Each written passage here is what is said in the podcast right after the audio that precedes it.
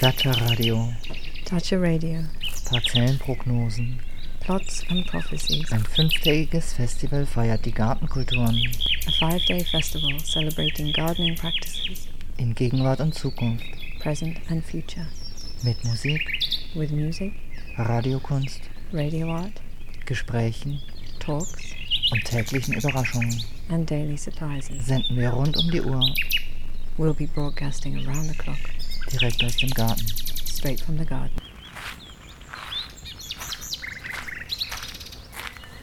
Diskussion am Mittag. Hortus Politicus. Urbanes Gärtnern.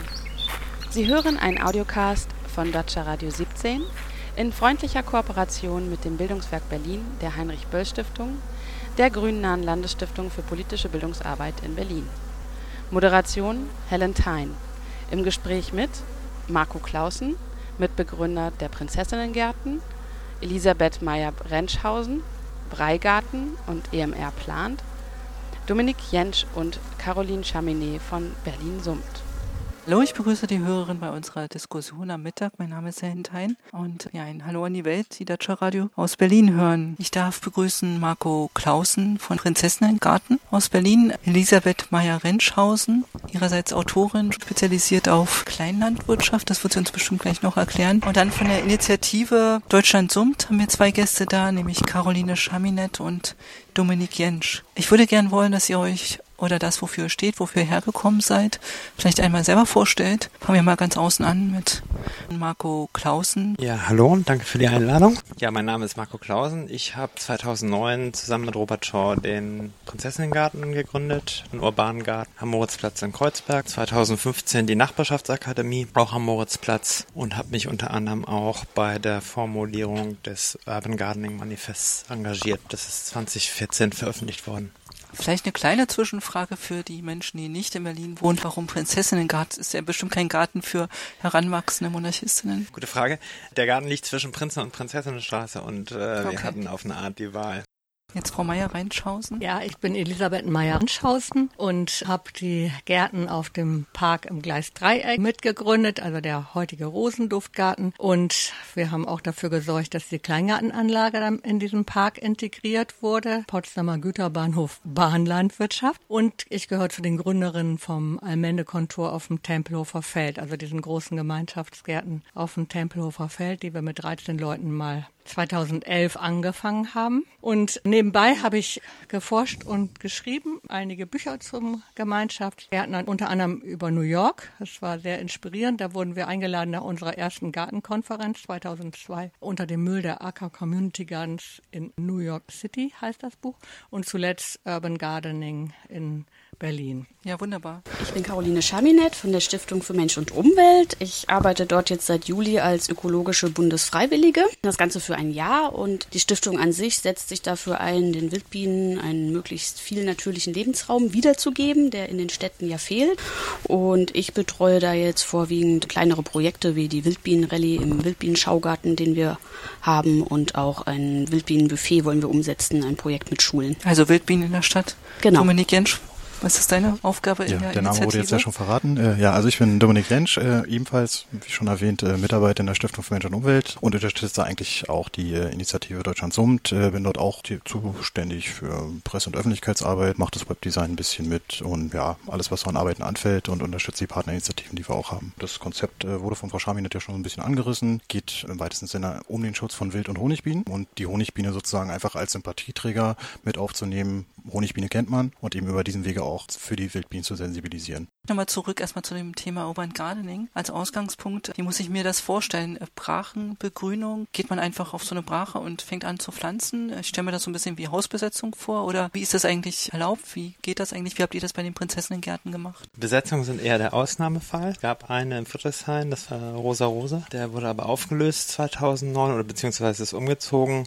Ansonsten gibt es in Deutschland wahrscheinlich mehrere hundert Initiativen und das verläuft sehr unterschiedlich, je nach lokalen Bedingungen. Meistens findet sich eine Initiative, einzelne engagierte Menschen, die sagen, diese Fläche eignet sich doch zum gemeinsamen Gärtnern. Und dann gibt es ganz unterschiedliche Verläufe. Angesprochen wurde das Gleis-Dreieck, das heißt eine Integration in den Park, das heißt sich sehr viel mit der Verwaltung auseinandersetzen. In unserem Fall ist es so, dass wir die Fläche mieten von der Stadt Berlin, das heißt eine monatliche Pacht zahlen. Also die Prinzessengärten sind sicherlich ein Sonderfall, weil wir als gemeinnützige GmbH uns gegründet haben und den Ort auch selber finanzieren. Das heißt, da gibt es dann auch Arbeitsverträge.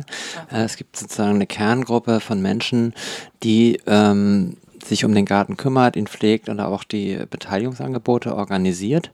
Äh, daneben gibt es dann aber die Möglichkeit mitzugärtnern und das ist im Grunde so eine offene Community, wo jeder mitgärtnern kann, der Lust hat. In anderen Fällen stellt die Kommune das zur Verfügung. Oft handelt es sich um Zwischennutzung, das heißt, sie sind nicht langfristig gesichert. Also da gibt es ganz unterschiedliche Modelle. Wichtig ist immer, dass Menschen vor Ort sagen, sie wollen das machen und sich dann auseinandersetzen mit den lokalen Gegebenheiten. Also es gibt eine in Deutschland doch eine starke Regulierungswut. Also man muss ja, wahrscheinlich in beiden Gründen, oder? Ja, das muss man, weil man nachher einen Vertrag machen muss. Aber es ist eigentlich weltweit so. Guerilla Gardening fing in New York 1973 mit Besetzung von Land an. Dann kam sofort drei Tage später die Polizei. Dann haben sie eine ganz tolle Aktion gemacht, die erst Green Gorillas, und haben daraufhin erreicht, dass die Sympathie so groß für sie war, dass dann sogar ein paar Jahre später eine Instanz eingerichtet wurde, die dafür sorgt, dass solche Garteninitiativen auf kommunalen Land zu Verträgen kommen. Und weltweit ist es so, dass wir vor allen Dingen das kommunale Land oder im Fall auch jetzt hier Prinzessinnengarten. Und man beginnt sozusagen mit der Initiative und muss dann immer viel Arbeit in Grün mit der Verwaltung äh, zu bringen. Aber es gibt mittlerweile Musterverträge, zum Beispiel Gleisbeet am Friedener Bahnhof, die haben einen Mustervertrag ausgearbeitet, wie so ein Vertrag zwischen Gemeinschaftsgarten und Bezirk in Berlin, also Kommune, aussehen kann. Die Leute brauchen Grün, es gibt viel zu wenig Parks und die Leute verarmen ja weltweit und brauchen deswegen Grün in fußläufiger Entfernung, wie Arminius alias Gräfin Buninski mal gesagt hat. Also ich fasse mal kurz zusammen. Es braucht erstmal das Engagement. Es braucht Leute, die sagen, wir wollen diese Brache begrünen, aber dann ist sehr schnell die Notwendigkeit da, sich mit der Stadt oder den Behörden auseinanderzusetzen und man muss sich da organisieren. Politische Arbeit leisten, also nicht nur organisieren. Genau. Man muss ununterbrochen den Politikern aller Parteien auf die Füße treten. Die vergessen immer, wie wichtig das ist, dass die Menschen auch so ein Bedürfnis, ein natürliches Bedürfnis haben nach Grün und draußen sein und Hände in die Erde stecken und was riechen und so weiter. Wie ist es denn mit den Bienen? Darf man Bienenstöcke einfach irgendwo in der Stadt aufstellen? Tendenziell darf das jeder. Das sollte natürlich auch abgeklärt werden mit den entsprechenden Anlaufstellen. Aber tendenziell ja. Also wir merken es ja gerade in der Stadt, dass da wirklich auch junge Leute Lust haben zu imkern. Die Menschen dahinter, die Imker, die den Honig ernten. Wie ist es mit den Imkern? Mein Klischeebild ist, der Imker ist männlich, er ist alleine, also nicht in der Gruppe. Ähm, stimmt das Klischee oder gibt es inzwischen auch Frauen? Gibt es Imkergemeinschaft? Erntet man den Honig zusammen, wie bei dem Urban Gardening? Wie fällt es sich? Es gibt unterschiedlichste Gestaltungsmöglichkeiten. Ja, dieses konventionelle Bild von dem alten Herrn, der Imker, wie ich es auch vorhin erwähnt hatte, dass da wirklich ein starker Prozess im Gange ist, dass junge Leute auch in Gemeinschaften zusammen imkern möchten und eben aber auch wesensgetreu imkern möchten, wie es ja beispielsweise im Prozessengärten passiert. Da gibt es beispielsweise Melifera 1960 1986 und der Verein kümmert sich explizit darum, wesensgetreue Bienenhaltung voranzubringen, publik zu machen und als gängige Praxis letzten Endes in die Gesellschaft zu tragen. Das heißt, ihr als Verein gibt das, das Imker-Handwerk, wenn ich das mal so sagen darf, Gärtnern ist vielleicht ja auch ein Stück weit ein Handwerk, gibt ihr das weit? Jetzt Stiftung sehen uns natürlich ganz stark auch in der Vermittlerposition, dass wir Interessensgruppen zusammenbringen, auch auf fachlicher Ebene dort weiterleiten können, dass dort eben entsprechende Leute zusammenkommen. Klar, da geht es um Honigbienen, ums Imkern als solches, was ist gängige Praxis, geht um Wildbienen, um das, was kann ich selbst tun im Kleinrahmen und darum, sich zu vernetzen und Interessensgruppen zusammenzubringen. Caroline Schaminet. Also Im Augenblick geht es aber bei uns in den Projekten auch darum, ähm, Wissen zu vermitteln, einfach zum Thema Wildbienen. Weil ich habe es gestern auch auf einer Veranstaltung erlebt. Die meisten Leute denken beim Wort Biene an Honig. Und wenn man dann sagt, ja, aber es gibt eigentlich 560 Arten Wildbienen in Deutschland und davon ist die Hälfte vom Aussterben bedroht, dann sind erstmal alle ganz geschockt und wissen nicht weiter. Und wenn man sie dann fragt, wie sieht denn so der Garten aus, haben sie vielleicht eine Wildwiesenecke und so weiter, dann wird es oft verneint. Und da muss man eigentlich ansetzen. Also man muss wirklich unten bei der Basis, bei, bei den Leuten, die auch private Gärten haben, weil alle finden die Rosen schön, aber die Rosen bringen den Bienen letztendlich gar nicht, weil sie keine Pollen haben, sondern wir brauchen diese Vielfalt der, der verschiedenen Pflanzen. Auch Kräuterbeete sind ganz, ganz toll für die Bienen. Der Unterschied zwischen den Honig- und den Wildbienen eben. Die mhm. Wildbienen sind Einzelgänger. Die leben nicht im Volk. Da ist jede Biene quasi für sich selbst verantwortlich. Und sie sind auch noch Spezialisten, was die Futterpflanzen angeht. Das heißt, die, sind, die Honigbienen gehen ja eigentlich auf viele verschiedene Pflanzen und tragen den Nektar und die Pollen zusammen. Und bei den Wildbienen ist es eben nicht so. Und das macht es eben für die Wildbienen, die wir aber brauchen, damit die Obstbäume und alles bestäubt werden, damit wir eben in 10, 20, 50, 100 Jahren noch Obst essen und Gemüse, brauchen wir diese Vielfalt in den Gärten. Deswegen gehen wir jetzt auch in die Schulen verstärkt rein mit unseren Projekten. Wir haben jetzt über den Sommer in unserem Wildbienen-Schaugarten in Treptow eine Wildbienen-Rallye initiiert, Schulklassen eingeladen, einfach Basiswissen zu vermitteln. Und die Kleinen, die springen da total drauf an. Die sind echt schlau zum Teil, die kombinieren gut und die tragen das dann natürlich nach Hause. Die erzählen es den Eltern, die dann vielleicht das Einfamilienhaus mit Garten haben und sagen, Mama, Papa, wir brauchen aber vielleicht andere Blumen oder eine Ecke dafür. Und da muss man eigentlich auch ansetzen. Also das ist bei uns, glaube ich, gerade auch ein ganz wichtiges Projekt von pädagogischer Seite, die Leute aufzurütteln. Das heißt auch ein klares Plädoyer dafür, äh, Imker und Gärtner tut euch zusammen, dann sie mehr Früchte, mehr Honig gleichzeitig, genau. Vielleicht sogar den schöneren Garten. Die Baumärkte heutzutage anfangen, solche kleinen Häuser für Wildbienen zu verkaufen, müsste man sie eigentlich verpflichten, im Gegenzug mindestens drei Wildbeete vor ihrer Haustür zu haben und nicht nur da irgendwie einen Einheitsbaum zu pflanzen, der vielleicht gar nicht so gut kommt in der Sonne.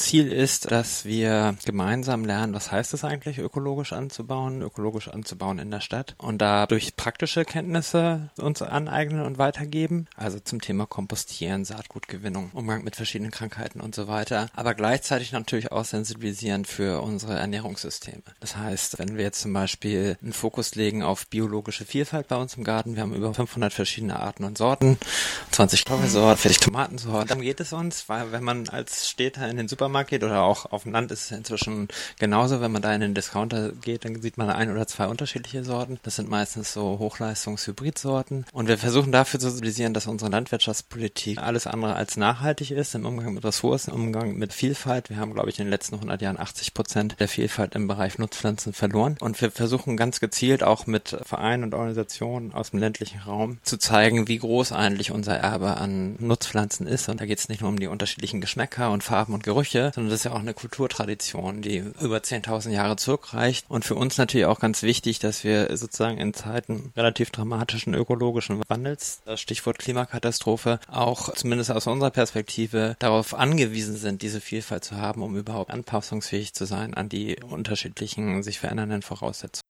Frau Müller-Rentschausen. Aber Sie hatten vorhin erzählt, dass es ja auch darum geht, den Menschen wieder eine Grünfläche zur Verfügung zur Erholung in der Nähe Richtig. zu ermöglichen. Wie ist es denn jetzt global? Ist das Verhältnis von Nutzpflanze und äh, eine Brachfläche zu begrünen, um einfach wieder eine, einen schönen Ort zu haben, wo man hingehen kann? Beides immer gewichtet da oder geht es mehrheitlich um Nutzpflanzen bei Urban Gardening? Dieser neue Begriff Urban Gardening umfasst das neue Gärtnern, was in den USA mehr Community Gardening genannt wird, weil das auch in der gemeinschaftlich organisierten Form dort in der Regel passiert. Und es geht da vorrangig um Gemüseanbau zwecks Selbsthilfe oder aber sogar um einen kleinen entweder pädagogischen oder auch gartenbaulichen Betrieb. Aber natürlich gehören zu jedem Bauerngarten mindestens die letzten 200 Jahre, aber eigentlich auch schon viel länger in der Menschheit die schönen Blumen immer dazu. Wir haben ja auch viele Salat- und Kräuterpflanzen, die ohnehin schön blühen. Und wenn wir den Salat vergessen, schießt er und blüht auch ganz nett gelb. Darum geht es auch. Es ist nicht nur ein Bedürfnis gemeinsam, das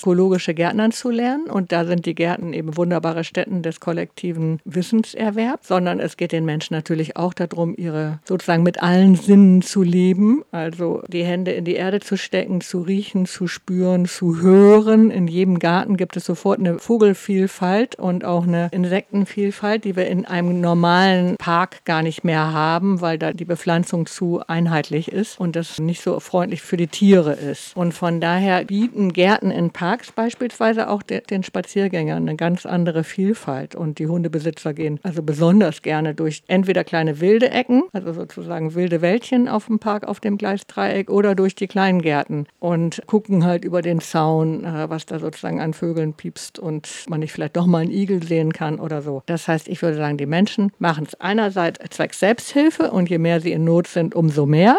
Mhm. Und möglicherweise bei uns wird teilweise bisher mehr geübt, aber es gibt auch schon viele alte Leutchen, die würden gerne ihre Mini-Rente aufbessern, indem sie ein bisschen mehr sich selber ziehen können. Und es ist eigentlich nicht richtig. Seit der Veränderung des Kleingartengesetzes Betreiben der Bauindustrie Mitte der 80er Jahre hat man die Kleingärten bei uns hauptsächlich zu Freizeitgärten definiert. Und das ist nicht korrekt gegenüber den armen Leuten. Die Berliner sind Niedrigverdiener und die helfen sich sehr gern. Der Mensch ist stolz, wenn er sich ein bisschen selber helfen kann und dann noch durch eigenes Buddeln. Ich stelle mir das auch ein bisschen als ein soziales Experiment vor, wenn Menschen aufeinander stoßen, miteinander was machen wollen, die äh, nicht miteinander aufeinander angewiesen sind oder aneinander gebunden sind wie qua Mietvertrag, also wie sie in einem Mietshaus wohnen, oder auch nicht per Arbeitsvertrag, sondern aus freien Stück die Idee des Zusammengärtnerns haben. Wie funktioniert das? Was, was habt ihr da für Erfahrungen? Wie haben die sich zusammengetan? Weil ich meine, Nachbarschaftskonflikte gehören ja zur Nachbarschaft auch dazu oder entstehende neue Lebensgemeinschaften durch Nachbarschaft. Ähm, was ist da die Genese und wie funktioniert das eigentlich in auf der sozialen Ebene? Also ich würde eigentlich dafür plädieren, dass wir zurück zum Hausarbeit und Subsistenzidee gehen und Gärten wertschätzen als eine notwendige Umweltarbeit, die die Leute auch nicht nur zum Spaß machen, sondern aus Verantwortung für Umwelt und weil sie wissen, dass man weiter lernen muss und dafür die Gruppen ertragen muss und sogar diese zeitaufwendige Geschichte, die Demokratie bedeutet. Also häufig in solche Gruppen zu gehen und auszuhalten, dass da manche auch ein bisschen viel reden. Das gehört dazu. Und eigentlich sollte man nicht nur sagen Erholung und Freizeit, sondern Gärtnern als Selbsthilfe und Überlebensmittel. Das heißt, äh, die Bäckerkisten oder äh, die Kisten überhaupt sind sozusagen die Möglichkeit der Kontaminierung zu entgehen. Andererseits ähm, sind sie ja auch die Möglichkeit, tatsächlich äh, mobil zu sein, weil wir reden ja jetzt hier vom Gärtnern in Städten, Urban Gardening. Das heißt, es gibt natürlich diese Brachflächen einerseits, aber die Brachflächen werden ja dann auch vermietet, verkauft und da wird doch wieder ein Hochhaus gebaut. Was passiert dann mit den Gärten, wenn die woanders hinziehen müssen? Da hängen ja nicht nur die Bienen dran, bei Hochbeet die Regenwürmer, die transportiert werden können, sondern da hängen ja auch die Menschen dran, die Initiative gegründet haben, sich zusammengetan haben und die sind ja in dem Fall vielleicht sesshafter als Kisten. Habt ihr damit Erfahrung, wie das ist, wenn ein Bahner Garten, äh, meine Gartengemeinschaft umziehen Gerd Gröning, der Hochschullehrer von der Universität der Künste, zitierte Gärten in den USA, die tatsächlich dreimal umgezogen sind. Aber es ist natürlich sehr schwer, weil man Menschen nicht einfach so umziehen kann. Und der Rosa-Rose-Garten zum Beispiel, der leidet sehr daran, dass er durch seinen zweimaligen Umzug die älteren Menschen in der Nachbarschaft nicht mitnehmen konnte. Die sind ja da geblieben, wo sie wohnen. Und die waren eigentlich ganz wichtig als so eine ständige Pflegekraft in diesen Gärten.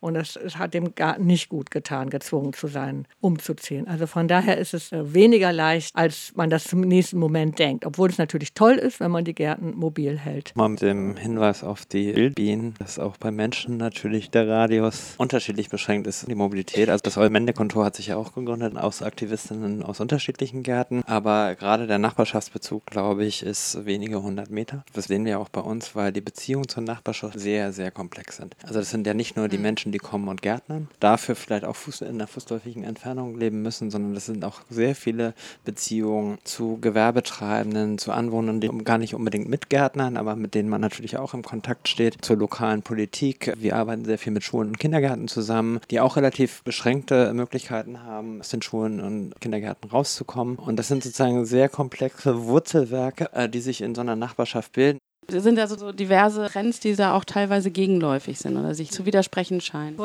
Dazu ja natürlich. Also das, das Drittel, Drittel, Drittel, das äh, gilt weiterhin auch im neuen Bundeskleingartengesetz. Äh, wird teilweise nicht so streng befolgt, äh, bei Bahnlandwirtschaft besonders nicht, da fehlt die kommunale Ebene. Und das ist eigentlich auch richtig. Also ich würde zum Beispiel sagen, aus Klimaschutzgründen müssten wir heute Richtung Waldgemüsegärten gehen, aus Klimaschutzgründen in den Städten. Aber die Kleingärten haben weiter die Auflage, Selbstversorgergärten zu sein, damit sie preiswert verpachten können. Und an diesem Gesetz sollten wir auch nicht rütteln. Es ist aber nötig, dass man verhindert, dass wir verhindern, auch von Gemeinschaftsgärten gegen die Kleingärten ausgespielt zu werden. Allerdings sind die Kleingärten auch gut beraten, enger mit uns zu arbeiten. Manchmal ist da so eine Eifersucht, weil wir die Prinzessinnengärten stehen immer in der Zeitung oder das Allmendekontor, das wird immer abgebildet und die Kleingärten nicht ganz so häufig. Die sind halt schon 100 Jahre alt. Wunderbar, dass ihr diese Projekte alle macht. Wir kommen zum Ende unserer Sendung. Ich bedanke mich sehr, dass ihr da wart. Margot Klausen von dem Prinzessinnengarten, Dominik Jensch von der Initiative Sum Sumt und Caroline Chaminett auch von dieser Initiative und Elisabeth Meyer-Rentschhausen, ausgewiesene Autorin zu dem Thema. Das war das Audiocast Diskussion am Mittag. Hortus Politicus Urbanes Gärtnern von Dacia Radio 17. Moderation Helen Thein. Redaktion und Schnitt Niki Matita. Eine Produktion von Minimatica für Dacia Radio 17 und das Bildungswerk Berlin der Heinrich Böll Stiftung. Ermöglicht mit finanzieller Unterstützung der Stiftung Deutsche Klassenlotterie Berlin.